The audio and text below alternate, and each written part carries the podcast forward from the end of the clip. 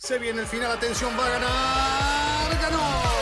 Es un podio muy especial, nos hace vibrar a todos y lo mejor son los aficionados coreando su nombre. Ha sido una gran jugada estratégica del equipo, pero sin la habilidad del piloto para gestionar neumáticos no les habría dado la victoria. Y allí ingresa Checo Pérez al corralito luego de un gran premio de Mónaco apasionante. Fórmula Latina. Formuleros, ¿cómo están? Bienvenidos a Fórmula Latina. Nosotros no estamos de vacaciones, aquí estamos presentes con ustedes al pie del cañón. Qué playa, ni qué verano, ni qué nada. Fórmula Latina entregados al 100% para hacer un recuento de lo que ha pasado en esta mitad de temporada, aunque hay varios temas del día, ¿eh? Hay varias cositas que están ahí surgiendo. La Fórmula 1, a pesar de que se vaya de vacaciones, no descansa y para eso Aston Martin está levantando la mano. Ya entraremos en ese tema, por supuesto, con, con la FIA. Eh, hacer un análisis de cómo han estado los equipos, los pilotos, lo bueno, lo malo y de todo un poco. Así que vamos a disfrutar de este Fórmula Latina, de este episodio y una vez más reiterarles, porque así como nosotros no nos vamos de vacaciones para estar con ustedes, esperamos también que ustedes nos apoyen de vuelta. ¿Y qué es lo que pedimos? Bueno, pues que se suscriban, ¿no? Que se suscriban a todas nuestras plataformas, que se suscriban en YouTube, en Spotify, en Apple Podcast, que nos den like, que nos comenten en las redes sociales. Es importante también que estén en redes sociales porque, porque ahí es donde damos la mayoría de nuestros regalos, de nuestras sorpresas, nuestros giveaways. De hecho, de hecho, hoy vamos a dar a conocer al ganador de la chamarra de Edasi. No, no, Juanito, no eres tú, lo siento. Esa chamarra se va para México, como lo teníamos ya dicho, así que pendientes porque hoy viene ese ganador. No te pongas triste, mi Juan, ¿cómo estás? Hola Giselle, Cris, Dieguito. Mira, yo tenía todo planificado para ir a pasar unos días a Míconos con Charles Leclerc y la novia y desestimé todo para estar acá en Fórmula Latina. Así que imagínense cómo estoy. Estoy muy feliz por estar aquí. Había otras opciones, pero me gustaba más ir a Míconos en Grecia. Pero bueno, una alegría que luego de un inicio de campeonato duro, el año pasado también, que los pilotos realmente esta vez puedan disfrutar de vacaciones con restricciones, pero mucho más abiertas que el año pasado, así que bien merecido, no solamente los pilotos, no todo el personal de Fórmula 1 a recargar las baterías porque la Fórmula 1 no para, y menos Fórmula Latina. Oye, a mí el, plan de, Pierre Gasly también se ve bueno, ¿no? ¿O qué opinas, Cris? No, me quedé pensando, ya tuve la imagen de Leclerc, la novia, y Juan. Y Juan metido ahí en el medio molestando, ¿no? El violinista. Así que me quedé con esa imagen. Pero bueno, este, todos los destinos que eligen los pilotos ahora en las vacaciones son paradisíacos, ¿no? Eh, y bueno, eh, envidia sana, como se dice. Eh, que lo disfruten, que descansen, que junten energías, porque se viene una mitad de campeonato con mucha intensidad. Así que bueno, este, contento porque puedan disfrutar de este momento de descanso. A los que vi que no mucha vacación que estaban ahí entrenando eran Luis Hamilton y Checo Pérez. Eh, ¿Qué tanto se pueden relajar, Diego? ¿Realmente es así de que desconexión total? No, hay que seguir entrenando, ¿no? ¿Cómo estás? Sí, claro. ¿Qué tal, chicos? Eh, yo creo que obviamente la desconexión completa no, no existe, ¿no? Para estos pilotos de Fórmula 1 que están, bueno, tan enfocados, que saben que tienen otra mitad del año por delante en la que tienen que corroborar o mejorar lo que no pudieron conseguir en la primera mitad. Y pues obviamente eso implica mantener ciertos... Eh, a ver, el régimen alimenticio, el régimen de ejercicios, obviamente, pues es estar en un rol diferente, no en el de viajar el martes, miércoles y volver el domingo en la noche o lunes a casa, sino estar varios días en un solo sitio con eh, rodeado de un ambiente pues tal vez diferente al que tienen usualmente en el fin de semana de carreras, con la gente tal vez más cercana y pues buscando recargar baterías, porque como lo decía Chris, lo que se viene es que de momento, y falta ver cómo va a acabar el calendario de la segunda mitad de la temporada, pero en principio no va a haber carreras sueltas en la segunda mitad de la temporada, son o triple eh, fin de semana consecutivo o doble, con lo cual pues va a ser eh, realmente eh, muy duro para los equipos, para los pilotos y pues para quienes están en esa lucha por el mundial o por mantener su asiento va a ser incluso más duro. Y es que sabes que, Diego, ahora que lo mencionas, como aficionado y verlo desde casa es muy, muy fácil, ¿no? Y que haya carreras seguidas, pues por supuesto que nos emociona y que nos encanta estar cada ocho días ahí pendientes, pero cuando te toca vivirlo, o sea, las de dos semanas son bastante pesadas, o sea, ya llegas a ese segundo fin de semana, este, cansado y demás, y luego agrégale, si es un tercero, sí es bastante duro, ¿no? Física y, y mentalmente, sobre todo, como lo dices, para los pilotos y para, para los equipos, ¿no? Eh, el tema que me gustaría con el que empezáramos hoy, porque está calientito, recién salidito del horno, y es que pues para los fans de Sebastián Vettel pues no va a ser nada bueno saber que cada vez se ve más lejano que ese segundo lugar que consiguió en Hungría se quede. Puedo agregar, y para los no fans de Lewis Hamilton. Claro, claro, claro, por supuesto. Eh, que esa segunda posición que consiguió el alemán en Hungría se mantenga, porque eh, la FIA le denegó la petición de revisión a Aston Martin. Presentaron unas pruebas y les dijeron, no, pues tus pruebas no, no son relevantes, así que ni, ni, ni prepares tu apelación, ¿no? Porque al parecer no se les va a dar esa, esa oportunidad, Diego. Así que vaya ese magnífico segundo lugar del, del cuatro veces campeón del mundo. Yo iba a decir siete, del cuatro veces campeón del mundo. Sí, bueno, cuando estamos grabando esto el lunes en la noche, tarde, dependiendo de donde estés en el mundo, pero sí, eh, antes de iniciar el martes, eh, el equipo pues estaba considerando si seguir adelante con la apelación, ¿no? Porque su eh, lucha por recuperar el segundo lugar estaba en una primera parte, que era este derecho a revisión, que como bien dices, la FIA pues, o los comisarios del Gran Premio de Hungría han desestimado. Sí han considerado pues, que hay una nueva evidencia que es básicamente que una falla en el sistema de combustible del auto Aston Martin, una falla por la cual no habían, eh, no había ese litro de combustible al final de la carrera, pues según las mediciones del equipo, eh, el flujo que pasó daba para que hubiese más de ese litro, casi litro y medio dentro del auto al final de la carrera. ¿A dónde se fue el combustible? no se sabe y eso va a ser imposible determinarlo probablemente, pero la FIA lo que ha dicho claramente es, independiente de qué pasó o cómo pasó, no había litro. No había, claro. Entonces, pues creo que para mí ahí acaba, hasta ahí llega el balón, hasta ahí rueda. No sé qué vaya a pasar de aquí en adelante, pero, pero lo veo muy complicado como lo decíamos la semana pasada. Además es muy sí, sí, exacto, ¿no? No, no, digo, es tal cual lo está explicando Diego. Eh, decían que había 1.44, ¿no? Eh, vaya, vaya número justo, 44. creo que ni punto le está dando, le está dando el segundo lugar. Y además, como decíamos la vez pasada, ¿no? Hay muchos intereses. Esto a Ferrari le significa estar tercero en el campeonato. Si modificaran, ¿no? Con la apelación, están todos contentos de alguna manera, menos Aston Martin, y no creo que haya un cambio porque son contundentes, lo decíamos, es exacto. Acá no hay una interpretación de que sí, que no, no está la, naf no, no está la gasolina necesaria, ya está si consumió más, el, consumió más el auto y demás, problema de Aston Martin. Así que, pobre Sebastián Vettel, pero coincido con Diego, ¿no? Lo veo muy difícil. Este, y perder tiempo también, ¿no? Y energías en un momento que hay que dar vuelta a la página y seguir. ¿Y qué vamos a hacer? Si me pongo en el lugar del ingeniero que tuvo que enfrentar a Lawrence Stroll, eh, yo también tomaría la decisión de apelar 25 veces si puedo, ¿no? Como para pelear la muerte. Pero para justificar, Si es que siguen a tomar.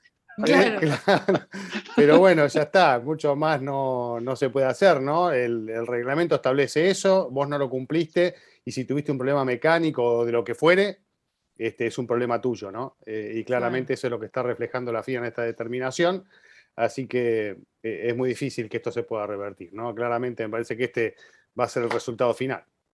Sí, es triste obviamente porque todos eh, esperábamos o, queríamos ver a un Sebastián Vettel como reivindicado, ¿no? Que, que, pudiera volver, volver. Hoy estoy, bueno, a ver.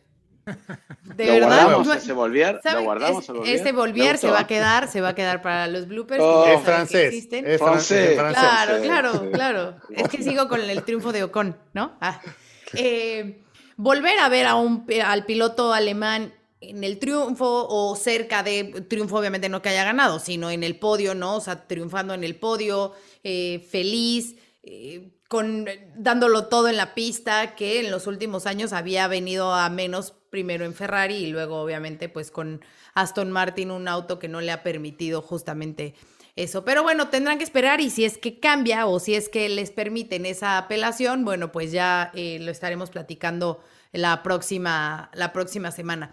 Eh, a ver, chicos, sí. Pero, pero a ver, eh, igual a Fettel recibió el trofeo al piloto ganador de Grill the Grid. No sé si vieron las redes sociales de Fórmula 1, pero estaba por todos lados como Fettel logró recordar cada uno de los campeones mundiales de Fórmula 1 en reverso, empezando por 2020 hasta llegar a 1950. O sea, impresionante. Me impresionó también que su más cercano rival fuera Max Verstappen, porque es un piloto bastante joven como para conocer tanto, pero, pero bueno, ya ahí en los 80 se le empezaba a enredar bastante la cosa. De hecho, eh, muy jocoso que, que, que fallara Verstappen. Si no me equivoco, falló, bueno, no, falló en 1982, falló, porque no, no adivinó a Keke Rosberg, pero estuvo a punto de fallar el, el suegro. El suegro, ¿no? Oh. Bueno, de hecho. me hubiera equivocado con este, uf. Kimi falló hasta casi el año que salió campeón él. Increíble, creo que lo hizo a propósito. A propósito, dijo. Sí, ah, a propósito. yo fallaba antes para acabar esto antes. ¿Viste? Dijo que inclusive había salido en 2006 también campeón. Bueno, pero quería agregar algo de Vettel y muy cortito. Eh, una vez haciendo una entrevista en Gran Premio de China, Silvia me dice, no le, a él le gusta que le hagan preguntas sobre historia de la Fórmula 1 entonces, bueno, le, dije al productor nuestro en su momento, que sigue siendo Chris, nuestro amigo en común, que haga todas unas preguntas y había una que estaba mal redactada, entonces no era clara.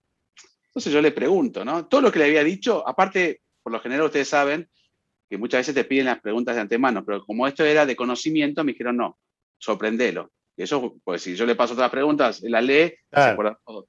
Entonces, este, lo sorprendí en un momento, la, era de un campeón vigente, ¿no? Me de, un campeón que no había sido campeón, me habían puesto. Yo le leo y me dice, no, no, pero que acabas de mencionar no fue campeón, fue super... Y yo me quedé, digo, bueno, perdón, fue el error del productor, eh, tenés razón, pero vos te deberías saber, me dice. Digo, sí, pero leí la pregunta porque estaban todas como pautadas. Pero todo sabía, ¿eh? Y me dice, bueno, no lo borres, déjalo para que veas que no. O sea, es una máquina de historia. Y en un quiz también, todo sabía. O sea, una vez se puede decir, bueno, si es un quiz organizado por ellos mismos, una de preguntas, se las dieron. Y no, él quiere ponerse a prueba y siempre puede llegar a, fallar muy poco o a dudar, como lo hizo, ¿no? En el, cuando empezó con los campeones, en un momento decía, a ver, pensaba y lo decía bien, antes de decir un número mal. Increíble, admirable. Impresionante. Sí. Sí. Sí, le gusta mucho toda la historia y, y demás. O sea, yo creo que sí es de los pilotos independientemente de que sepa obviamente de Fórmula 1, pero sí de los mejores preparados en cuestión de todo lo que sabe acerca de la cultura que me digas, ¿no? Sí, sí, aparte habla, se esmera para hablar muy bien los idiomas, ¿no? Trata de, inclusive el italiano, ¿no? Es uno de los pocos pilotos que ha hablado el italiano bastante fluido, ¿no? Schumacher, recuerdan, sabía, pero no quería hablar porque tenía miedo de equivocarse. Y Vettel no. Vettel, hasta canciones de antes, le gusta Michael Jackson. Michael Jackson para él es un ídolo, y tal vez no vivió la época de Michael Jackson porque era muy chico, ¿no? Y sin embargo, este, le encanta Michael Jackson. bueno, todo, lo que, todo lo que los demás le dedican a las redes sociales, él se lo dedica a estudiar estas cosas, ¿no? Totalmente. ¿Eh? Porque uno se pone a sumar el tiempo que está pendiente de las redes sociales y lo aplica a otra cosa, evidentemente vas a sobresalir. ¿eh? En alguna ocasión, eh, jugando con él, ¿se acuerdan que jugaba juegos de mesa con ellos y que les hacía preguntas jugando lotería? Em, le regalamos un cuadro que hizo un, caricaturista mexicano y justo le puso como, o sea, era como la imagen de él en caricatura, pero le puso tres detalles de sus tres ídolos que además, pues los tres son Michael, ¿no? De alguna forma, ¿no? Eh, Michael Jackson, Michael Jordan y Michael Schumacher. Entonces estaba el cuadro con distintos detallitos de estos tres y bueno, pues estaba feliz porque pues, son sus ídolos y los, los admira al, al 100%. Entonces, eh, a, mí me, a mí me da mucha curiosidad, o sea, cómo vemos a hombres como, por ejemplo, Betel, ¿no? Que es ídolo de masas, de multitudes, eh, cuatro veces campeón del mundo, o sea, tiene todo, ¿no? Para ser ese, ese ídolo pero como a su vez ellos también tienen ídolos y gente que los inspira, ¿no? Como, como en este caso. Es, es, es impresionante. Bueno, y, y Fettel no tiene cuentas en redes sociales, como bien decía Chris, y y es que ni las necesita, porque en las últimas semanas es que ha aparecido y siempre aparece por un buen motivo, ¿no? Y, y no porque necesariamente porque lo ponga Aston Martin o porque lo ponga la, la propia Fórmula 1, sino porque también a veces eh, el gesto que tuvo con el fan en Hungaroring, eh, que le dio la carta para que fuera a asistir a su compromiso eh, en la salida del circuito y que él apareciera allí. O sea, hay unas cosas que hace Sebastián. o lo de, limpiar el circuito en, Japón, en Japón, en, en, Silverstone. En Silverstone. O empujar o ayudar a uno en silla de ruedas, ¿no? Que eso lo hizo en Barcelona también en la subida, en la salida. Es, es espontáneo. alguien me dijo que, que tiene lo mejor porque mm, no tiene cuentas en redes sociales, pero aparece en las redes sociales todo el tiempo y no tiene que leer todas las cosas que a veces escribe la gente. es todo lo positivo, claro, es todo lo positivo. Te ahorró un montón de mala sangre, te digo, ¿eh? con, sus momentos en Ferrari. Yo, yo, igualmente, mucha gente por lo que hizo en Silverton juntando las botellas de plástico, yo lo he contado y Diego lo vio en un spa hace dos años, eh, todas nosotros cuando estamos haciendo corralito, Gisela, a veces tomas agua y dejas la botella ahí y te vas corriendo atrás de un piloto. Y Sebastián salió y empezó a todo el mundo a recriminar por qué dejaban las botellas tiradas y todos colorados guardándolas y él las juntaba y las ponía en una bolsa. Este, y ahí no era el sponsor BWT, no había ningún compromiso. Este, sabía que estaban las cámaras, pero yo no creo que lo haga porque están las cámaras, sino porque lo, lo, siente, ¿no? Llega a los circuitos con motos antiguas, a él le gusta todo lo que es historia. O en bicicleta. O en bicicleta. Exactamente, o sea, eh, la verdad que le da clase a sus hijas, dijo una vez que hizo una entrevista en la pandemia, que, y aprende un montón, o sea, está, es una persona chapada a la antigua, como dirían en Argentina, ¿no? ¿Cómo se dirá en, sí, sí, México? así. O sea, chapado a la antigua y este... O nos hemos cruzado, Diego, acordate a Norbert, eh, su papá, en el motorhome y, siendo ya campeón en Red Bull, él se quedaba en el motorhome con el papá, ¿no? Yo creo que debe tener como los lujos un poco separados, o sea, debe vivir como, imagínense, con la plata que tiene, pero creo que es muy bien con muy terrenal, la tierra. ¿no? Sí, exacto.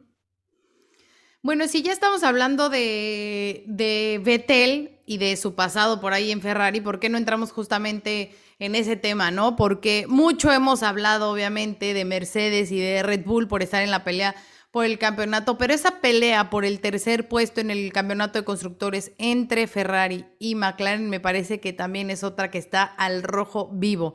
No hemos visto extraordinarias actuaciones de Lando Norris, que bueno, obviamente pues en la carrera pasada cortó esa racha de carreras en los puntos pero ha sido extraordinario lo que ha logrado Lando con McLaren. Lástima del otro lado del garage con Daniel Richardo, que no se le han dado las cosas. También, si quieren, podemos hablar de eso, de por qué, qué está pasando con el piloto australiano que no logra ¿no? demostrar ese gran potencial y esas eh, manos que tiene para, para explotar lo que tiene con, con el McLaren. Y por el otro lado, pues la pareja de los Carlos, ¿no? Que también se ha complementado bastante bien y que han logrado eh, buenos resultados a pesar de que en algunas carreras eh, Ferrari no ha podido como el auto como tal, como el equipo, pues entregarles las armas que ellos eh, necesitan. Entonces, pues, Meji, si quieres tú empezar con, con el tema, ¿quieres? Empezamos con McLaren, ¿no? Para empezar con, con Lando y lo que pasa con Richard. Mira, porque están en la máxima igualdad, o sea, están en 163 puntos ambos en el Campeonato del Mundo de Constructores. En este momento desempata a favor de Ferrari por eh, una carrera en la que marcaron 26 puntos entre sus dos pilotos, eh, que supera el máximo puntaje que ha conseguido McLaren durante la temporada en una carrera. Y yo creo que eso ya es el primer diferenciador claro de la situación de un equipo versus el otro, ¿no? Porque ves aparte que en Ferrari el puntaje está 80 puntos para Leclerc, 83 para Sainz. Y luego te vas a, a, McLaren y allí sí que la diferencia es brutal, ¿no? Orlando Norris tiene 113 puntos, es tercero en el Mundial. Daniel Richardo es noveno con 50, o sea, tiene menos de la mitad de los puntos de su compañero de equipo. Y yo creo que pues la gran pregunta que surge y para mí ha sido tal vez una de las mayores sorpresas de esta temporada es la mala adaptación que ha tenido o la lenta adaptación que ha tenido eh, Daniel Richardo a, su nuevo equipo, ¿no? a su nuevo entorno y, en particular al McLaren MCL 35M, que es el auto que, que le ha tocado este año, ¿no? Que era un auto tal vez del que no se esperaba mucho porque pues fue como, al final le adaptaron el motor Mercedes, pero no, no nació de cero pensando que iba a llevar un motor Mercedes, venía de traer eh, un motor Renault en la, en la temporada anterior, ¿no? Y eso les permitió pues dar el salto a estar ahí como una tercera fuerza, pero ahora están mucho más cerca de los equipos de punta con, con ese motor Mercedes y lo, y lo muestran las cifras, ¿no? El año pasado, corridas 11 carreras estaban, eh, bueno, estaban bastante más atrás en términos de la diferencia en puntos, tenían unos 50 puntos menos que los que tienen a la misma altura de esta temporada, ¿no? Que, que no son pocos. Pero lo de Richardo yo creo que es, es sorpresivo. Eh, tratando de explicar un poco desde el punto de vista técnico qué, qué es lo que le está pasando a Richard. O sea, sí, no se adapta al McLaren, pero, pero ¿por qué? Y según lo que, bueno, lo explicaba Andrea Stella en una entrevista diciendo que, que el estilo de Daniel necesita mucha velocidad en la mitad de la curva. Y el propio Richardo explicó que, bueno, que básicamente que cuando eh, él tenía mucha velocidad mínima, o sea que la velocidad era bastante alta, en el medio de la curva era como a él le gustaba y que en el McLaren eso no funciona, que en el McLaren probablemente hay que frenar mucho más fuerte y no se puede lanzar el auto de la curva como a él le gusta. Y eso le está costando trabajo, aparte porque ha dicho que en, unos, en unas curvas funciona su estilo, pero en otras no. Entonces, como que saber en qué momento funciona, en qué momento no funciona, adaptarse a hacer algo que no es natural para él, le está costando, pero para mí le está costando más de lo que probablemente muchos esperábamos. Bueno, yo tuve la suerte de, Perdón, sí, Cris, ahora sí. Estamos, sí, no, pero el internet hace a veces que uno se vaya pisando, ¿no hay que explicar a la gente. Hay un hueco. no se pisen tanto, no se pisen. Pero bueno. Somos pilotos, cuando hay un espacio hay que aprovecharlo, como decía. a mí me cae un huequito y yo me tiro de cabeza. me tiro. no, y eh, quedó muy bien explicado por parte de Diego la situación, ¿no? Normal. lo que le pasa a Richardo. no, no, está bien.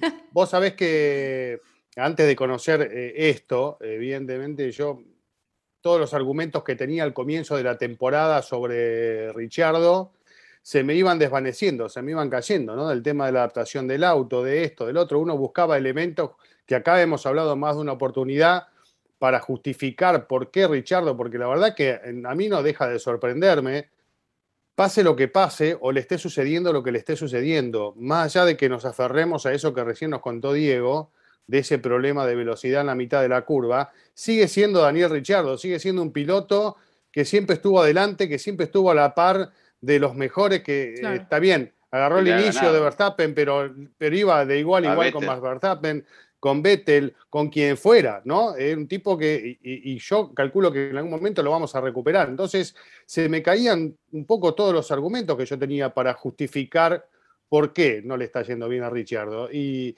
y bueno, este, sigo sin entenderlo del todo, ¿no? Eh, hay, que ver si, esto en lo que queda del año se puede llegar a revertir o equilibrar un poquito más. Ahora, evidentemente, Lando Norris no solo se siente muy cómodo con este auto, que evidentemente también está como hecho a su gusto, eh, sino que está rindiendo al máximo de lo que tal vez puede llegar a rendir en ese auto, ¿no? Y uno va a los números de Lando y te das cuenta de por qué está donde está. Eh, vos ves las posiciones, cuarto, tercero, quinto, octavo, tercero, quinto, quinto, quinto, tercero, cuarto, y bueno, hasta que Botas lo, atendió en la última y lo dejó sin nada, ¿no? Pero también estaba adelante. Ahora, eso te marca claramente, y estamos hablando de McLaren, ¿no? Que pensar en estas cifras el año pasado, eh, en las últimas temporadas, era imposible. Así que lo que ha logrado Lando Norris lo pone en un lugar de privilegio, claramente, y le hace mucho más difíciles las cosas a Ricciardo con los problemas que tenga. Eh, yo tuve la suerte de entrevistar a ambos por separado, pero no hace mucho. Y bueno, una de las preguntas fue hablando, obviamente, ¿por qué le está pasando esto a Richardo? Y él dice que en muchas curvas, como viene Diego, eh, está sufriendo eh, Daniel Richardo, pero en otras se la aprende Richardo, que es un piloto que tiene un feedback muy bueno y es muy rápido. Entonces me dijo, no creo que tarde mucho en recuperarse, pero eso fue, el primero que entrevisté fue a Lando. un par de semanas después lo entrevisté a Richardo, no hace mucho, y él dijo, mm, al principio no me preocupaba, ahora me empieza a preocupar. Dicho por él mismo, o sea, que quiere decir que es algo que él está sufriendo. No logro tener esa confianza que tiene todo el mundo en el auto. No soy una sola persona con el auto. Y lo decía sinceramente y, vos te das cuenta cuando Richardo habla, él muchas veces, y te ha tocado Gisela entrevistarlo, es muy, eh, no sé, irónico o no dice siempre bromista. siempre es bromista. Entonces nunca te termina de responder con la seriedad que uno espera si es que necesita una seriedad la respuesta. Pero en este caso sí, como que le afectó, ¿no? Entonces yo creo que ya es un problema un poco más grave de esa falta de confianza, sea en la mitad de curva, sea con, en el auto, en la frenada y demás, y eso lo está complicando, pese a que las últimas carreras, claro, recuperó un, piloto pierde la confianza, ¿viste? Exacto. Es, difícil salir Pero por el otro lado, lo dijo perfecto Chris, el otro está al revés con un exceso de confianza, con un exceso de confianza en el mismo y en el auto. Y está haciendo actuaciones que no están al nivel, aunque el año pasado las hizo, a lo que estábamos, esperábamos de Lando Norris, que muchos lo están sorprendiendo, ¿no? Todo el mundo sabía que iba a ser posible candidato a ser un gran campeón con esta camada que es maravillosa, pero ahí está el desbalance, que Norris está muy alto, como lo dijo bien Chris, y Richardo empezó a perder confianza. Me dijo, yo sé cómo, lo que es ganar, sé lo que es hacer polls, no perdía el campeonato, pero recuerden que estuvo casi hasta Japón en algún momento con opciones de pelear el campeonato. O sea que él sabe eh, eh, estar ahí arriba y le está costando y eso le está afectando la cabeza. Esperemos que pueda este, salir de este pozo porque él dice, mi objetivo, y lo dijo en la nota, él es salir campeón con McLaren, pero tiene a Richardo, perdón, a Lando Norris y Richardo necesita levantar el juego. Ojalá que pueda irle bien porque el año pasado le fue bien, ¿se acuerdan? Con Renault en Spa, son circuitos que tal vez se sienta un poco más cómodo y esperemos que lo ayude McLaren porque dice que Andrea Seidel, Estela, todos lo están ayudando para poder corregir y estar mejor. No se olviden que tiene un contrato multianual, ¿no? Entonces necesitan de Richardo. Sí, no, e incluso, o sea, el equipo lo quiere y lo quiere bien, ¿no? Y, y, lo buscaron desde hace bastantes años. Zach Brown en una entrevista lo comentó que tenía la puesta, el ojo puesto en él desde hace bastante tiempo porque sabe lo completo que es como piloto y que por eso creían que era un piloto perfecto para el perfil de, de McLaren. Incluso se le preguntó que si teniendo, a, obviamente, o sea, tienes a Sebastián Vettel, ¿no? Un cuatro veces campeón del mundo y a quién hubiera elegido de los dos y él dice que lo que hizo de irse por Daniel es la mejor opción que él pudo haber eh, haber realizado. Entonces, creo que el respaldo del, equipo lo tiene, eso lo debe de, ayudar de alguna forma, pero sí tiene mucho trabajo por delante.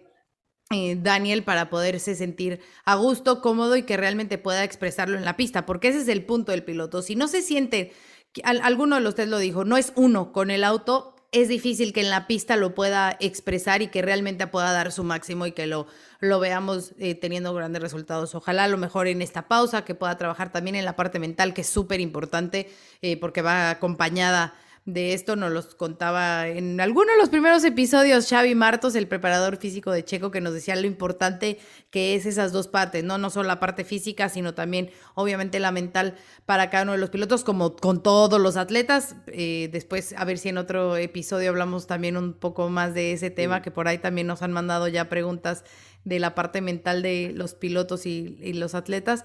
Pero em, es importante que Perdón, usted, no sé si ustedes vieron la, la cámara a bordo del final del Gran Premio de Hungría de Richard. Sí, devastado estaba, directamente. yo nunca, jamás lo había visto no. en, en esa, bueno, o sea, seguro que ahí sacó todo lo que necesitaba sacar antes de ir a las entrevistas, porque en las entrevistas post carrera no, no estaba así. No entendía. Es que se quedó en un momento, es que si ustedes se fijan de en la primera vuelta, o sea, para él lo de Stroll destruyó su oportunidad de haber conseguido su primer podio con McLaren, porque cuando estaba ya fuera Norris, él era, él era el que iba a aprovechar todo lo que había pasado.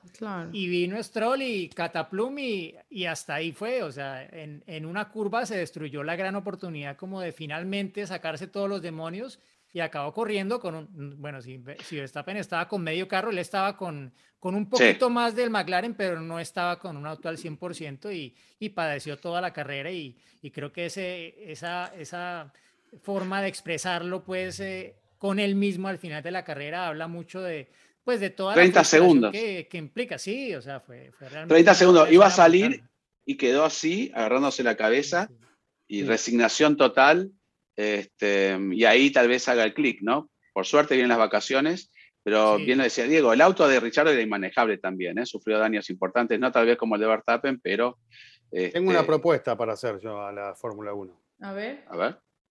Para estas situaciones que se están dando en varios equipos, de pilotos que les cuesta llegar a lograr el nivel o sentirse cómodos con el auto como para rendir de acuerdo a lo que todos esperan que rindan. Así que Al La- compañero. ah, propuesta decila, es- decila- decila que la, la estoy anotando y le voy a mandar un WhatsApp a... a Ross, Ah. no, poné un audio, de- el WhatsApp, así ya le A ver, mandas directamente a. Ross. Stefano, Eh, chao, chao. Ah, bueno, Domenicali, está bien, ya vas más arriba, muy bien.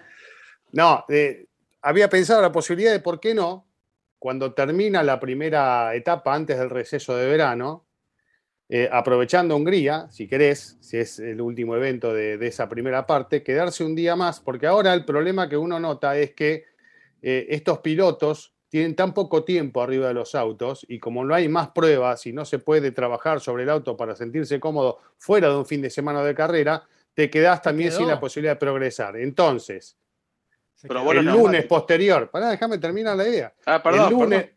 el lunes posterior a, a ese gran premio, que prueben un día los pilotos dos, no porque sean dos por el equipo, sino los que estén detrás este, de- del piloto No. que es, eh, prevalece, digamos, en, en el equipo. Así que probaría, por ejemplo, el lunes, después de, de la carrera de Hungría, hubiese probado todo el día entero Checo Pérez, No. hubiese probado todo el día entero eh, Ricciardo, Daniel hubiese probado este, varios pilotos. Valtteri. Latifi, Valtteri. Valtteri, eh, varios que eh, les falta arribar un poquito más, entonces haces un día de pruebas con, no con los que se está destacando, sino con los otros.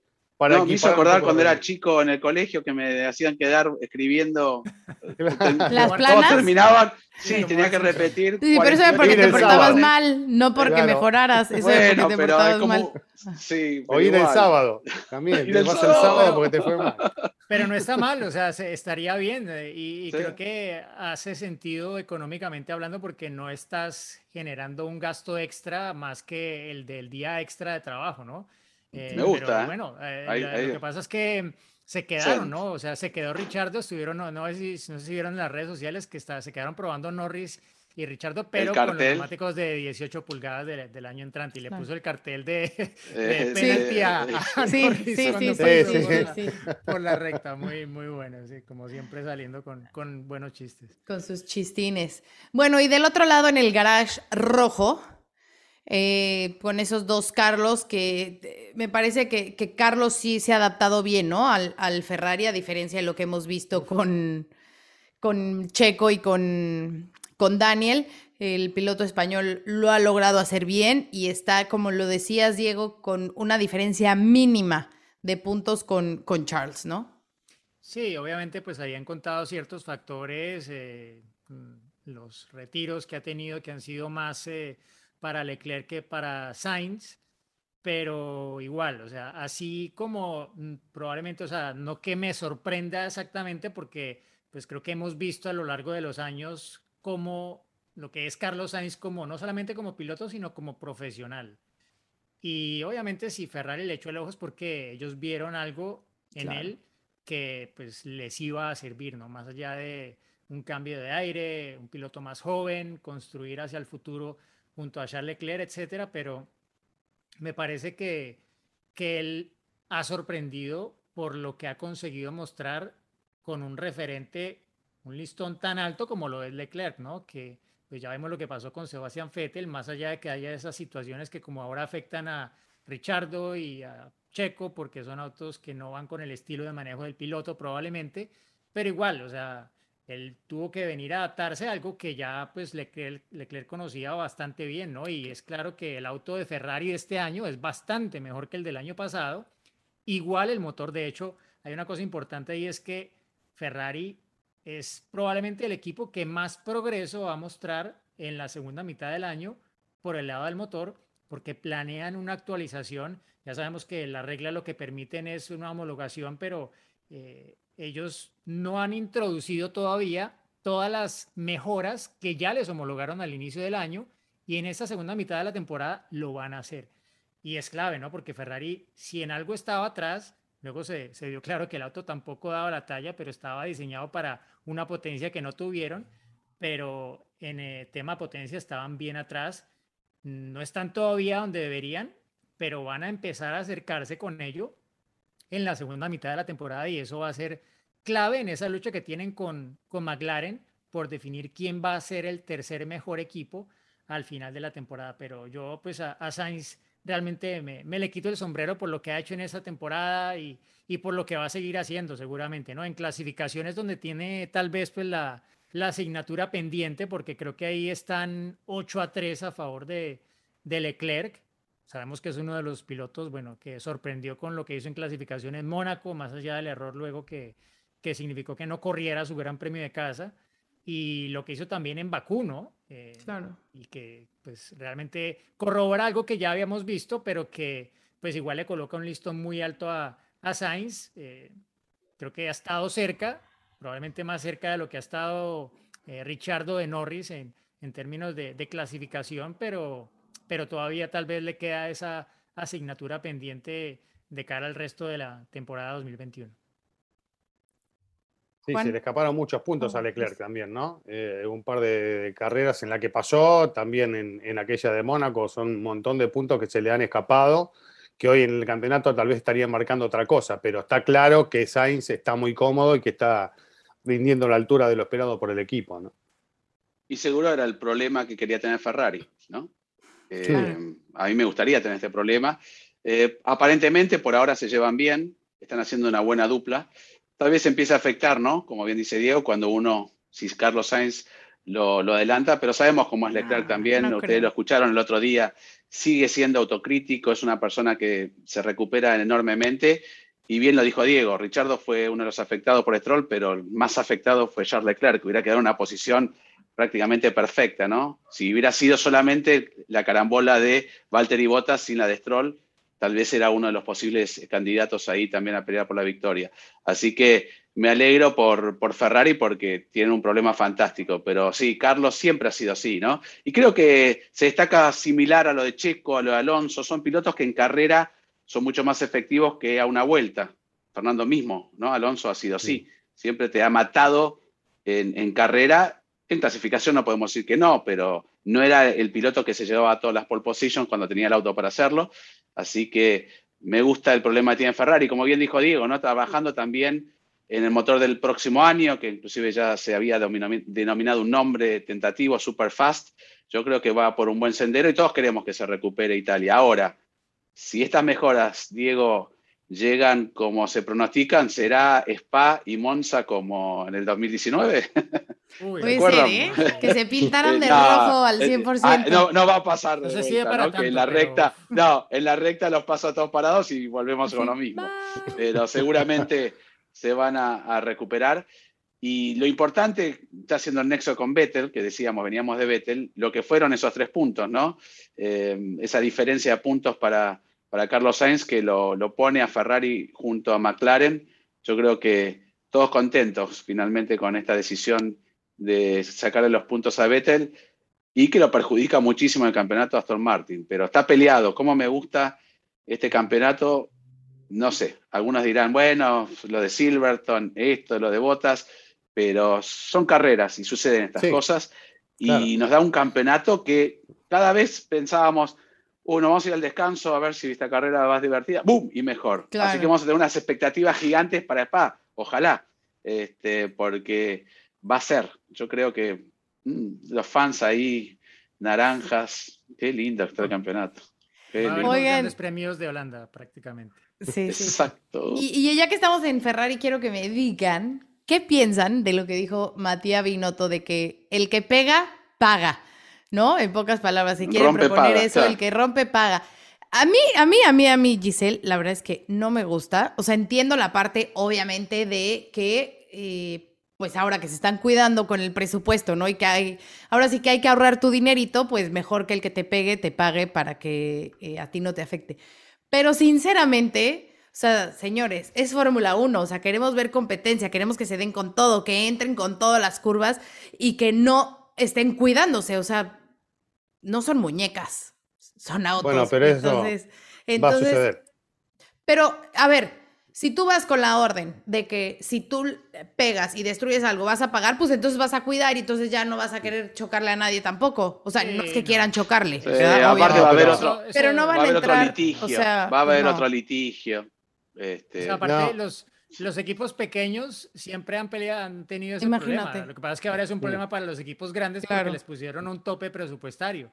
Pero yo creo que, y creo que también fue algo que mencionó Binotto como una posibilidad que, que este tipo de choques deberían estar fuera del tope de presupuesto, porque pues al final... eh, Eso es más lógico. Creo que eran más de, más de 2 millones de euros eh, eh, que tenían en gastos de accidentes en, en Ferrari, ¿no? Que, que pues no, no es poco, viendo cuál es el límite presupuestario, eh, pero igual, eh, sí, yo creo que, que debería ser más algo por ese, por ese lado que, que no, que el que rompe paga, no, eso, No. eso queda No, para mí no funciona eso tampoco. en la Ok. calle, No funciona. Creo no que por funciona primera vez y- estamos los cuatro de acuerdo en algo. Sí, no, pero vos sabés que a mí no me gusta. Vos decías algo, Giselle, que esto es Fórmula 1 y es verdad. Uno cuando empieza con los topes presupuestarios se va a empezar a escuchar cada vez más seguido este tipo de discusiones, de que se quejan porque se rompió esto, pues, uh, me, tengo que gastar tanto. Y ya empiezan lo- lo- los jefes de equipo a pelearse por los gastos y por lo que, que rompió cada uno.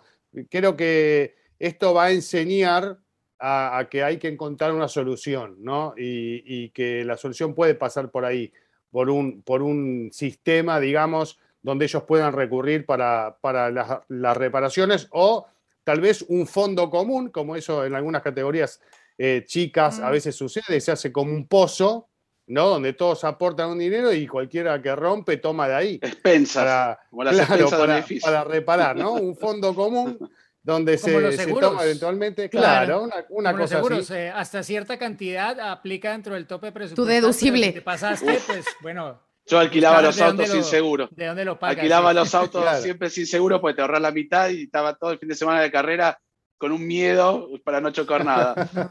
Y en 10 carreras no me pasó nada y en una sí y me ahorré un montón de dinero. No es un consejo, no lo hagan. No, Eh, siempre pero- con full seguro, siempre. Pero le pasa a un piloto, ¿no? Y hemos tenido la oportunidad de, de conocer muchos pilotos que de- tenían pruebas de Fórmula 1 y le decían al equipo, tranquilo, tener cuidado, no lo rompas. Y eso te limita un poco, ¿no? Porque Sí, sí.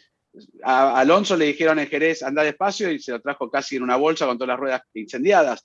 O sea, depende del piloto y la personalidad y eso es lo que queremos, que rindan al máximo, ¿no? Que se estén cuidando si van a pegarlo o no. Entonces, ¿Sabes? sí, me Eso- gusta ese fondo común, ¿no? Eso que dices de que les piden que cuiden, sobre todo los que, por ejemplo, tienen prácticas los viernes, los que manejan en la Free Practice One, los pilotos Sí, sí. que los ponen de prueba, pero es algo que les piden, o sea, de que, por favor, o sea, disfruta tu, así como que enjoy the ride, pero ojo, acuerdo. porque pues obviamente... Y Alfonso la- en México, Alfonso. Celis. Giovinazzi, Claro. México. Giovinazzi también. A Claro. Le pasó un par de veces, me Sí, acuerdo, sí, sí. persiguiéndolo por el, por el paddock y él no se quitaba el casco. Sí, a, a- Sí, pero Alfonso. eso es muy Sí, sí, difícil sí. porque vos le estás pidiendo, muchas veces son pruebas que de, de las cuales depende la continuidad de un piloto, no, no, claro, Claro. el futuro. Y entonces el piloto está en que, ¿qué hago? Acelero, le pasó a Norberto Fontana, Juan. Sí, Eh, exacto. ¿Qué- Eh, por eso eh, digo, pasó sí. tal cual, ¿no? ¿Qué hago? ¿Me la juego o, o les cuido el auto a esto? ¿Qué es lo que tengo que hacer? Claro. Y bueno, algunos exigen y, y arriesgan y les sale bien, otros no, y, y algunos deciden levantar un poquito como para cuidar, pero no sale el tiempo que tiene que salir. Eh, y bueno, es, es un poco todo ese entramado que tiene que resolver un piloto que, con 17 años, ¿no? O 18, eh, con toda esa presión encima, y bueno, van for- que no. forjando también un poco la personalidad de cada uno. Claro, el que no hizo caso nunca al principio, no estoy hablando de ahora, no se enojen los fanáticos de Max Verstappen, pero recordemos los primeros años de Max, este, tiene un porcentaje altísimo de, Claro. de no terminar por esos primeros años, ¿no? Re- Mm. Caía Juan. muchas veces en un accidente, así que, Pero no, pero no se acuerdan, miren cómo está hoy Max. ¿eh? ¿no se acuerdan de la primera práctica libre 1 de Max en Interlagos? Exactamente. La bajada esa con el carro completamente de medio del lado de Jan-Eric que fue el que, el que bajaron del carro en el pitbull mirando. pero riéndose este tipo de lo que está haciendo, o sea, Claro. está el carro y mira lo que está haciendo, aparte lo salva así, ¿no? Por eso digo, así que el que entonces quedamos, el que rompe no paga. El que rompe no paga. No. no, Oigan, bueno. eh, He roto cada cosa y nunca tuve que pagar. Antes de- que el que pega por detrás paga, pero no, eso tampoco. Eso, no- eso es en la calle, eso no es Ok. en el automovilismo. Oigan, eh, bueno, pues ya antes de entrar a nuestras preguntas, porque tenemos muy buenas preguntas, tenemos varias, eh, agradecerles a los que participaron en el giveaway de Dasi y ya tenemos un ganador. Eh, se hizo por sorteo, por eso les pedimos que participaran, que taguearan a sus amigos y la chamarra del equipo que el ganador elija es para Beto-Carrillo 19. Así que Muy bien. Beto Carrillo. Beto. Muchas felicidades. Beto. Sí, sí, sigue a Edasi, sigue a Fórmula Latina, cumple todos los requisitos. Así que pues ya nada más falta que elija su chamarra para que en dos días Edasi se la mande, porque así de efectivo es edasi.com. Así Yo había que- arreglado con Beto justo. muy bien. ¿Ah, es el sí? que yo arreglé, sí, sí. Ah, muy bien. Y dije, bien. si ganabas, un- una manga para mí, una manga para ti, y vamos a ver si cumple. Ah, bueno, pues luego subes tu foto ahí con tu manguita para que la veamos en redes. Pero muy bien. ¿Y vas a seguir habiendo eh, giveaways de Daci? ¿O es a- hasta ahora? Más. Calmado, calmado, que ahí vienen varias sorpresas todavía. No, no, no Edasi. me apuro, digo, pero ¿se terminó para el, por el año o va a haber más? No, va a haber más. va a haber Va a haber mucho más. más. ¡Vamos! Sí, claro, claro, claro. Oigan, bueno, vamos a empezar saben, con las todos preguntas. saben, podemos ¿Qué? decir, todos saben, pero tal vez no- no vieron el capítulo de la iniciativa de, que, de quién viene Daci. Ah, de ¿Cómo lo Esteban Gutiérrez, sí. Ah, sí, porque mucha gente sí, todavía dice, ¿qué será de de Daci? cumpleaños hace poco, ¿no? Sí, Sí. sí, Feliz a cumpleaños, De Esteban. Fórmula Latina, sí. Es más, eh, no lo voy a mostrar, ¿no? Pero le mandé un, un WhatsApp por el feliz cumpleaños el año pasado. eh, no me contestó, pero este año sí. Entonces estaban como pegados. eh, los- eh, así que vale por dos, ¿vale por dos o no? Pero ya te contestó o no. Sí, me contestó. Ah, bueno, bueno, bueno. pero si el no, año pasado si no le pandemia, reclamamos. todos ¿eh? encerrados. No, ¿cómo que no? Esteban siempre contesta todo. Sí, sí, sí. Bueno, eh, vamos a escuchar la primera pregunta. Hola amigos de Fórmula Latina, mi nombre es Luis Poveda, soy de Bogotá, Colombia y actualmente resido en la ciudad de Yopal. Mi pregunta es sobre el código de colores o el código de iluminación, mejor sobre la parte trasera de los vehículos. Veo que tienen una cuando llegan al pit lane, cuando están en una parada, cuando van a arrancar o, o al llegar a la curva, en lluvia y demás. Me gustaría entender un poco más sobre eso. Gracias. Hola Luis, ¿cómo estás? Gracias por tu pregunta y seguramente eh, lo vemos en todos los grandes premios, incluso en los ensayos, en, las pruebas, eh, la- las luces que en determinados momentos titilan detrás de los autos. Bueno, eh, vos hablaste de la lluvia también, hay una luz que es obligatoria, que tiene que estar cuando hay lluvia, por una cuestión de identificación de los autos que vienen atrás, así que esa es obligatoria, tenerla encendida cuando llueve. Cuando ingresan al pit lane, vos ves que comienza eh, a aprender y apagarse una luz con intermitencia que señala justamente que está aplicado el control de velocidad para, para el pit lane, precisamente antes de, de- de detenerse o, volver a la pista. Eh, y después está también ese código de luces que se enciende con, con el sistema de energía. Diego, tal vez lo puedas explicar mejor que yo, pero es cuando eh, el piloto está accionando ¿no? los dispositivos, los motores eléctricos que le dan potencia en determinados sectores del circuito, ¿no? Sí, bueno, un saludo a, Luis, eh, allá hasta Yopal. Eh, tiene que ver esto con un aviso, ¿no? O sea, estas luces en realidad están hechas más para ser un aviso para los pilotos que, vienen detrás, en los casos en los que mencionaba Chris y también en el caso de eh, avisar cuando el vehículo de repente va a perder ese impulso eléctrico del MGUK, ¿no? Lo ves que ocurre sobre todo hacia el final de las rectas, ¿no? Cuando ya eh, mm, entra en modo de ahorro ese sistema de recuperación de energía y el MGUK no está moviendo como tal el motor de combustión interna y dándole esos kilómetros por hora extra hacia el final de la recta. A veces, pues si es un circuito incluso de mucha carga aerodinámica, esto pues hace que el auto no solamente no suba más velocidad, sino que a veces como que pierda marginalmente y es un aviso para el piloto que viene detrás eh, que pues va a acercarse mucho más rápidamente al auto porque está empezando a perder, eh, digamos, aceleración respecto a la que traía previamente. Así que pues es, es parte de ese sistema de alertas que pues se amplió de esa luz de posición trasera a eh, los endplates del ala trasera desde 2019 para tener incluso más aviso para el piloto que viene atrás.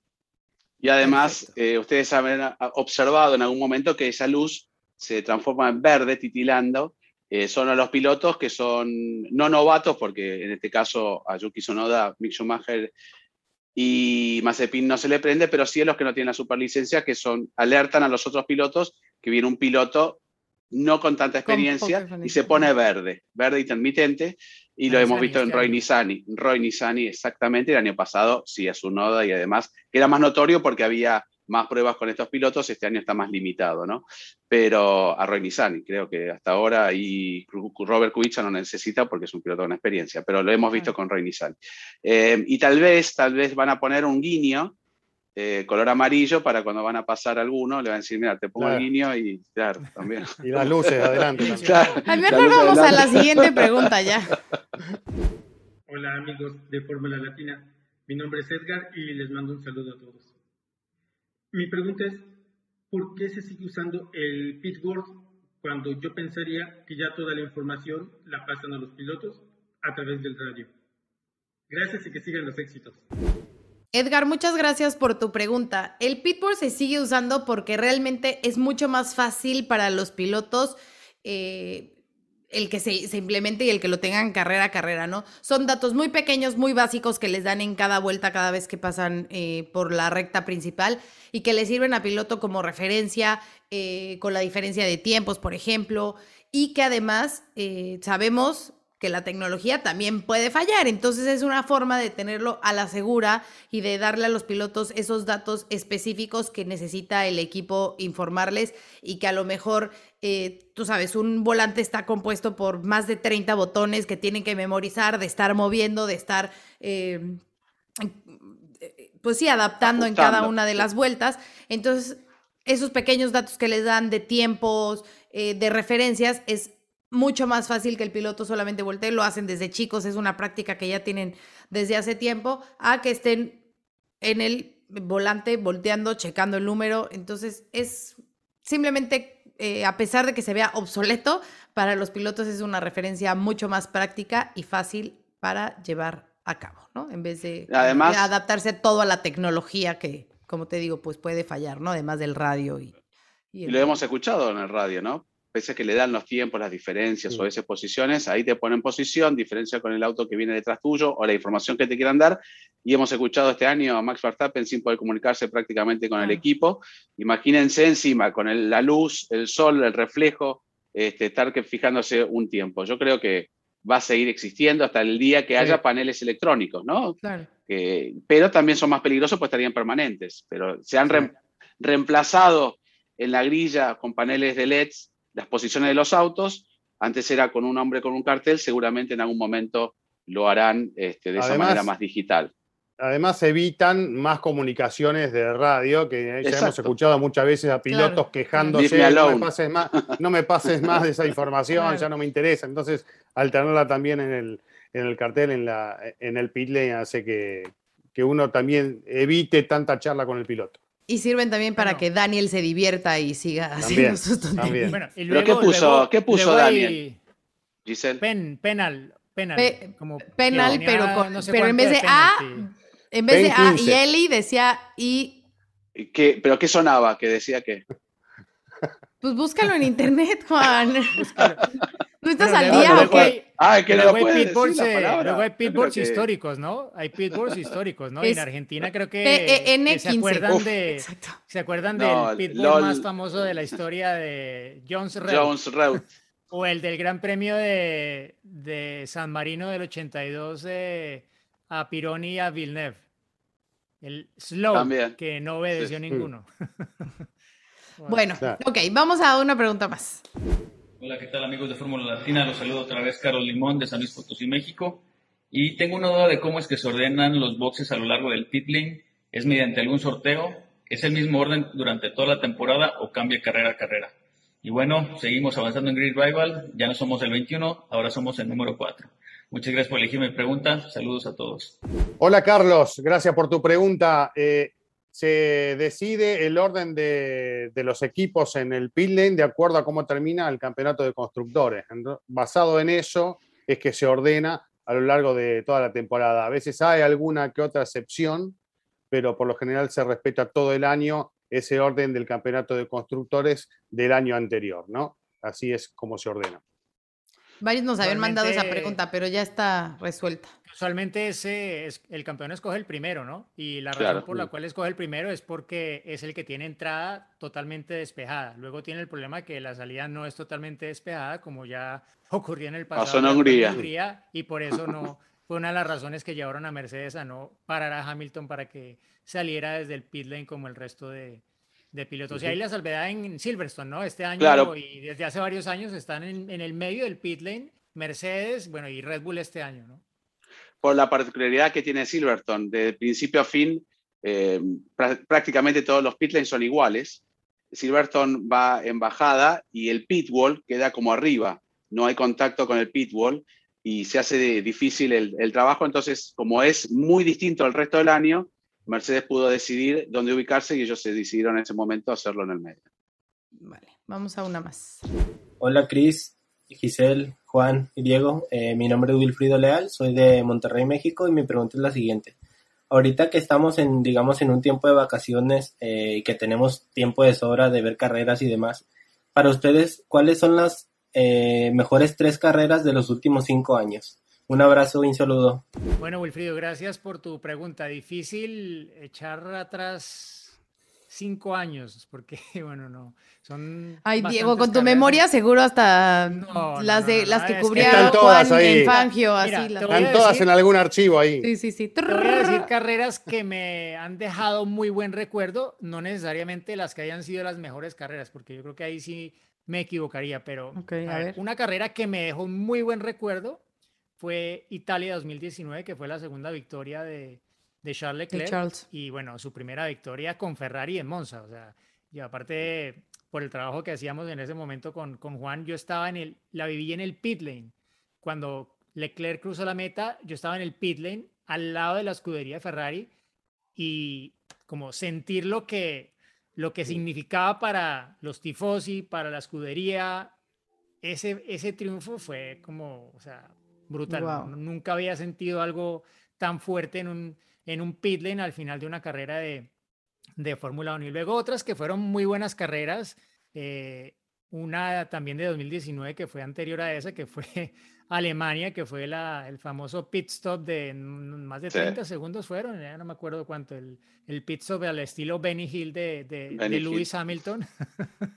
Eh, con, esa, con esa lluvia, con lo que pudo haber sido el primer podio de Nico Hulkenberg, el accidente de Leclerc, bueno, la carrera de los 125 años de Mercedes, todos vestidos para la ocasión y resultó siendo, bueno, pues eh, ni, ni, el, ni la gran celebración, ni, ni mucho menos para, para Mercedes. Y la otra, Turquía el año pasado, que yo creo que fue la mejor carrera de la temporada anterior. no, muy loca. necesariamente por cómo quedaron, sino porque aparte fue la carrera que consagró a Hamilton como campeón del mundo en unas condiciones que, bueno, de alguna forma realzaban ese, ese logro en, en un momento, pues, eh, que todavía no habíamos llegado al final, final de la temporada, pero fue una, fue una gran carrera que aparte tuvo una parrilla de salida un poco loca con los, los Racing Point adelante, que lograron descifrar las condiciones complicadísimas de la lluvia en la clasificación, etcétera. Bueno, una, una buenísima carrera con muchos cambios de posición. A ver, me van a tener que ayudar seguro, porque estoy tratando de hacer memoria, pero no, no tengo los archivos tan acomodados como Diego. Pero yo pondría alguna de Bakú, sin duda, porque Bakú siempre da buenos espectáculos. Entonces, pues no sé si a lo mejor esta que. La que o mira, la que ganó Richardo, ¿no? O la primera de. Lance Stroll en el podio. O la de Lance en el podio, sí, sí, sí. Exacto. Hay, hay, muy el choque de Fettel con, con Hamilton. También, uf, pero esa fue la primeritita, ¿no? Esa, mm, no, no, no. no. Esta fue la segunda. ¿Sí? Creo que esa fue la segunda. Bueno, pues si entra en esos cinco años, esa fue también fue muy buena. La primera fue la más aburrida de la historia, con, ganó Nico Rosberg desde la pole. No, la de primera de Bakú, pero para nada, fue buenísima. Pero fue buenísima. no, fue la peor. Sí, vaya nada. Mm, yo me acuerdo. El Checo quedó en el podio, lo dice. Sí. Pero Sí, fue Checo quedó en buena, el ¿no? podio, pero. Yo me acuerdo que hubo no, muchos chocó- accidentes. Es que Hamilton chocó en Q3 al inicio de Q3 y ya le quedó la victoria servida en bandeja de plata a Rosberg. Bueno, Sí, bueno, por ok, eso. entonces Bakú después de esa 2017, primera. 2017. Me Dos. gustó también mucho eh, Monza del año pasado, la que ganó Pierre Gasly, también estuvo muy emocionante. Sí, hasta el final el Sainz ahí Estuvo buena, sí. Eh, poniendo la Em, presión. No sé cuál otra puede ser de los últimos cinco años. A ver, Juan, Cris, échenme. No, yo me quedo con Turquía, la que dijo Diego, Ajá. obviamente no la, la- Sí. no la puedo quitar de, es de que también ese, estuvo muy buena. de ese podio. Eh, la pasé muy bien en, en Bahrein, en, en esa carrera loca que termina ganando Checo y, y pas- Ah, vuelve bueno. a pasar esa, esa- esa situación extraña de Mercedes en, en los boxes con Russell eh, y con Bottas, ¿se acuerdan? Con el tema de los neumáticos y demás. Así que creo que fue una carrera interesante. Eh, y la verdad que eh, cuesta encontrar otra más ahora rápidamente así, ¿no? Pero A ver, pues una- dale Juan mientras, buena- porque si no Bueno, yo digo, las tres mías son las tres de Sochi. Este, no. Cualquiera que quieras elegir de Sochi. No, hubo una entretenida, realmente, cuando lo penalizaron a Hamilton. No, yo me quedo, y no es para decir lo mismo, pero nos tocó estar ahí y fue un poco el hazme reír, pero todas las alternativas que hubo, ¿no? Los autos patinando, era Hulkenberg, era, era Charles Leclerc, eh, Checo, Bottas, o sea, fue una carrera con muchos accidentes que a uno no le gusta que haya tantos accidentes, pero fue realmente algo para el recuerdo, la de, de Ale- Alemania. Este, también me 2019, quedo con la última, con la Hungría. Realmente uno no quiere que sucedan las cosas así, pero Claro. primera victoria de Ocon, la- el duelo con Hamilton, y como siempre me quedo con lo más reciente, por lo que más me acuerdo, me quedaría con esa y Turquía. O sea, Hungría, Turquía y Alemania. Pero hay un montón más. Bueno, pues Turquía es la mejor de todas, ya. Vamos Sí. a otra pregunta. ¿Qué tal amigos? Soy Rodrigo Viesca de Saltillo, Coahuila, México. Tengo 35 años. Sigo la Fórmula 1 desde que tengo uso de razón. Este, mi mayor héroe es Ayrton Senna. Y esa, una de mis preguntas es, ¿qué artefacto o pieza coleccionable de Fórmula 1 más preciada tienen todos ustedes? Les comento rápido, yo tengo una foto firmada este, por el Gran Magic Senna que le firmó a mi papá en el Gran Premio de México. Saludos, éxito. Ay, Rodrigo, estas me gustan porque nos traen buenos recuerdos. Eh, ¿Empiezo? Ay, sí, ¿empiezo? Miren, ¿eh? La mayoría de las cosas las tengo aquí. Bueno, este a lo mejor no es muy significativo, pero es un es una Oh, almohada lo que compré en, en Suzuka, y me encanta el volante, me fascina, me fascina, me fascina. Pero lo importante lo tengo aquí. Ahí les va, ¿eh? Espérenme un segundín, los que están aquí. Uy, de esas placas también. Esta placa es la de cuando ganó Checo en, en Bahrein, de su primera victoria.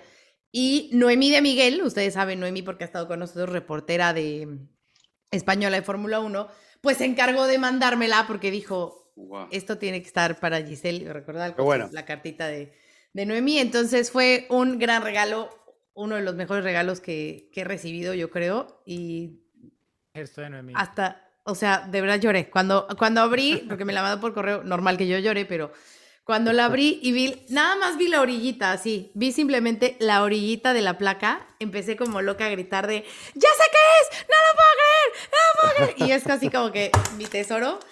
Y bueno, pues por supuesto, el primer casco de Checo en Fórmula 1 en miniatura y luego el de los 10 años son, yo creo que sí, de mis, de mis tesoritos de, de Fórmula 1. Y ya. ¿Quién Bueno. sigue? Muy bueno. ¿Tiene que. ¿Te A. No, la mía no la tengo, la tengo en mi corazón y ya conté la historia de la gorra de cena, será para siempre lo máximo que tuve como souvenir, pero va a quedar acá y ni siquiera una foto tengo, tengo las que decir. Y esta me la regaló Enrique Scalabroni cuando era uno de los responsables de Asiatec. Es una tapa de un motor de Fórmula 1 V10, que era Peugeot, Wow. pero. Aquí está. Y lo que pesa, me- tuve algunos problemas para entrarla, pensaba que era un repuesto de un auto y está prohibido en Argentina. Le tuve que explicar cómo era, pero la tengo hace muchos años, miren, está con polvo y demás, pesa un montón, así que regalada por Enrique Scalabroni. Y el casco cuando así igual era, no es este, pues no me entra. Cuando me subí un Fórmula 1, Has me dejaron, claro, ponen Juan Fosololi y me lo dejé así el casquito. Qué lindo. Y no digan por favoritismo, porque no tengo, pero la gorra que me firmó Lewis Hamilton cuando logró el sexto título, que me dijo, ah, tenés la misma gorra, y muy simpático me la firmó y me, después me dijo, grande, hey dude, la gorra. Tengo varias, porque la particularidad de Hamilton, que para cada gran premio, recuerdan, hacía una Mm. este, Una gorra gorra. distinta, y bueno, las coleccioné. No digan que soy fan de Hamilton, me gustan todos los pilotos. No, pues son recuerdos fantásticos, ¿no? Claro, Yo ya sí, he mostrado acá la, la remera firmada por Hamilton en aquel Ah, 44, cuando Cumpleaños. fuiste ¿Te acuerdas 44. cuando también me firmó mi, mi acreditación justo en, en Abu En Dhabi? Abu Dhabi, en Abu Dhabi, sí. en Abu Dhabi dedicación, 2017. Sí, por ahí la tengo también, esa es buena. Y después las botas doradas que nos ganamos, tres de los que estamos acá. eh, Sí, la firmadas Eso no me simpatiza. encontré. Las encontré. Esas son buenísimas. Esas están en episodios, en los primeros episodios de, de Fórmula Latina, si las quieren ver. Bueno, Yo, mi, mi recuerdo o mi souvenir más preciado no lo tengo aquí, eh, lo tengo en Colombia y creo que ya lo conté también alguna vez, que son los guantes con los que Juan Pablo Montoya Claro, sí. Eh, condujo en la que fue su última victoria en la Fórmula 1, que era mi, mi cumpleaños ese día, número 30, el día que Fernando Alonso salió campeón del mundo por primera vez también, 25 de septiembre de mil, no, eh, de del año 2005. Y tengo 1900. Los, los guantes, los guantes, unos guantes negros Cool. que eran Alpine Stars, que en esa época, bueno, no llevaban la marca porque McLaren no tenía como proveedor eh, Alpine Stars, pero Juan Pablo tenía toda su indumentaria de Alpine, pero sin logotipos. Y los guantes, bueno, Mm. me los, me los llevó a la cena de, de cumpleaños ese día y los guardo ahí como un, un muy buen recuerdo que en ese momento bueno, nunca pensé que iba a ser la última victoria de Juan Pablo en Fórmula 1. Me acuerdo esa, Qué buenos eh, esa cena. Esa cena, ¿no? Que, que estuvimos sufriendo a ver quién pagaba. Y Finalmente que pagó nos él. No, no, no, pagó un sponsor, por No, suerte. uno- sí, Pero estaba, nos mirábamos con Germán, habíamos pedido bastante de vinos y postres y demás, y cuando vieron la cuenta nos mirábamos. Alguien llegó a mirar el número y dijimos, chao, nos quedamos sin, Todavía estarían pagando cuotas, me parece. sin regresar a casa. Muy linda cena, la verdad que Oigan. no olvidarme. Eh, rápido, bueno, nada más que no lo mencioné, pero estas placas se dan cada año en el Gran Premio de Bahrein con la fecha del Gran Premio, ¿no? Y ese es como el souvenir que el Gran Premio te regala, ¿no? Entonces, por eso es que no es que haya para de cada Gran Premio, sino que es simplemente algo que el Gran Premio ¿Puedo- de bueno, en este caso algo? de Sakir, ¿no? Porque fue el de Sakir el que Tengo la del primer. Gran Premio guardada y aquí tengo. tengo Yo nunca las guardé, nunca, nunca, siempre. las regalaba. Y pero mira, tengo la más importante. Ah, va. Sí, eso sí, eso sí. Es más, a veces pasaba dos veces y las chicas me dijeron, ya te di una placa. Ay, quería regalarle a alguien. Claro. Este, entonces lo mandaba a Ulises o a alguien que pida una Sí. placa de más. Eh, y quiero decir, el mejor recuerdo que tengo de la Fórmula 1 son ustedes también. Ay, mi Vamos, fue. En serio. Oye. No es un recuerdo, es una realidad, pero Es una realidad. este, todo Sí, lo las que hemos vivido en el lo que hemos vivido en el pasado, porque uno uno a veces eh, piensa, ah, qué bueno, están en, en Singapur, en cómo viajan, pero dejamos muchas cosas, ¿no? Hemos dejado parte de nuestra vida este, por algo que nos apasiona y en esos ratos libres teníamos momentos para hablar.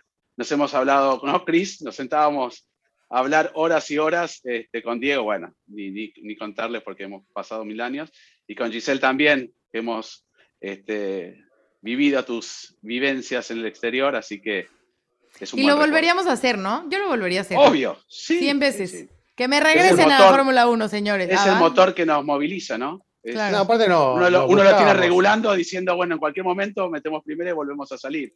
Es por lo menos la ilusión que nos, ¿eh? aunque sea con un bastón. Miren Giorgio Piola, ¿cuántos grandes premios tiene? 850 más o menos.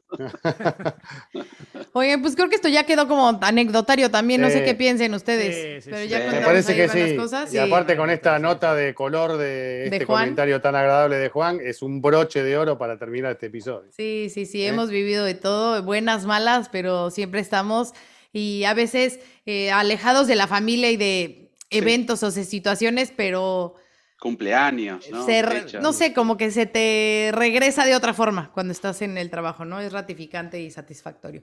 Pero bueno, estoy leyendo si nos quedó algún tema más pendiente. Por ahí algunas preguntas que vamos a dejar para la próxima semana. También vamos a estar la próxima semana y tenemos invitado especial. Ya les estaremos diciendo de quién se trata. Pero, eh, pues nada, chicos, creo que Bueno. nos vamos.